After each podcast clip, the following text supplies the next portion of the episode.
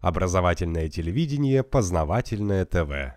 На протяжении всего глобального исторического процесса выделяются три эпохи. То есть философы, социологи, деятели культуры и деятели прикладных наук различных. Выделяют три эпохи. Это эпоха премодерна, модерна и постмодерна.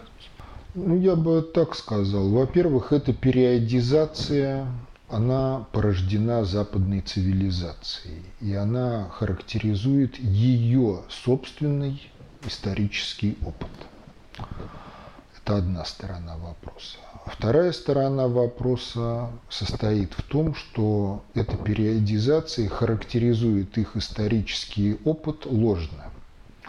Ну, примерно так, что если характеризовать вот мою жизнь, Вчера я ходил в свитере, сегодня я пришел вот в рубашечке и в курточке.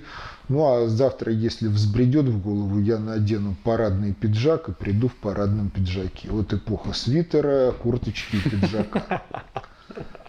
Потому что если говорить о сути западной цивилизации, то суть ей подвел вот этот ельский эксперимент с капуцинами.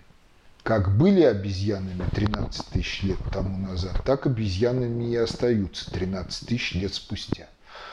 Единственное, говорят, в отличие от обезьян, ну и меняются техносферные декорации, в которых происходят все эти действия.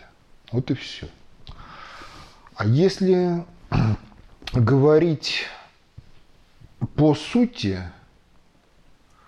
то суть-то не изменилась. Изменилось нечто, скажем так, в динамике.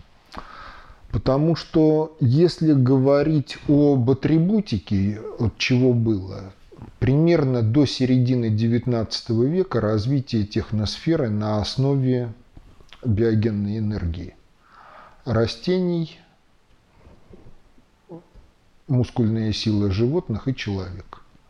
Плюс к этому еще энергии природных стихий, главным образом ветер и вода мельницы крутит. С середины XIX века техносферная энергия, техногенная энергия вытесняет из техносферы биогенную энергию.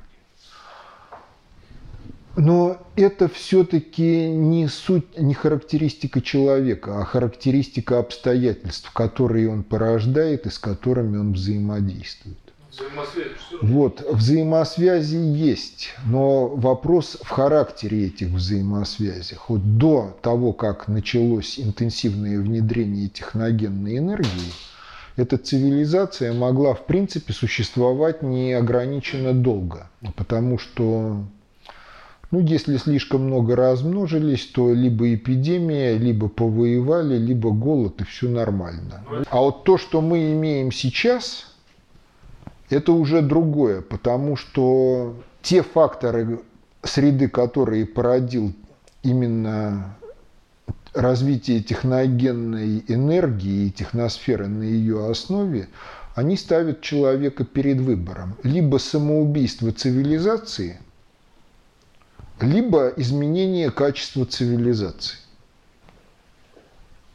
В концепции премодерна, модерна и постмодерна об этом речи не идет.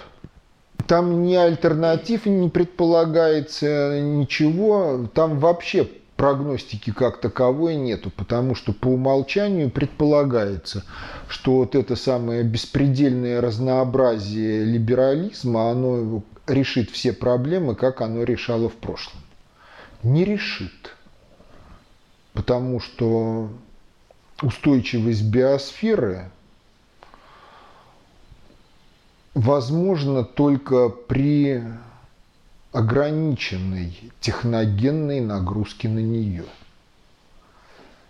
Если цивилизация превышает этот порог, уходит за него – то биосфера может видоизмениться так, что в последующей биосфере Homo sapiens не останется экологической ниши.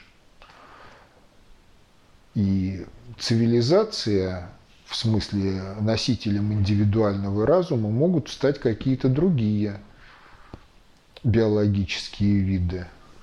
Киты, кальмары, тараканчики. Крысы, говорят, очень умные. Крысы тоже очень умные. В зависимости от того, до какого состояния обрушится биосфера в результате развития по технократическому западному пути. Познавательная точка ТВ. Много интересного.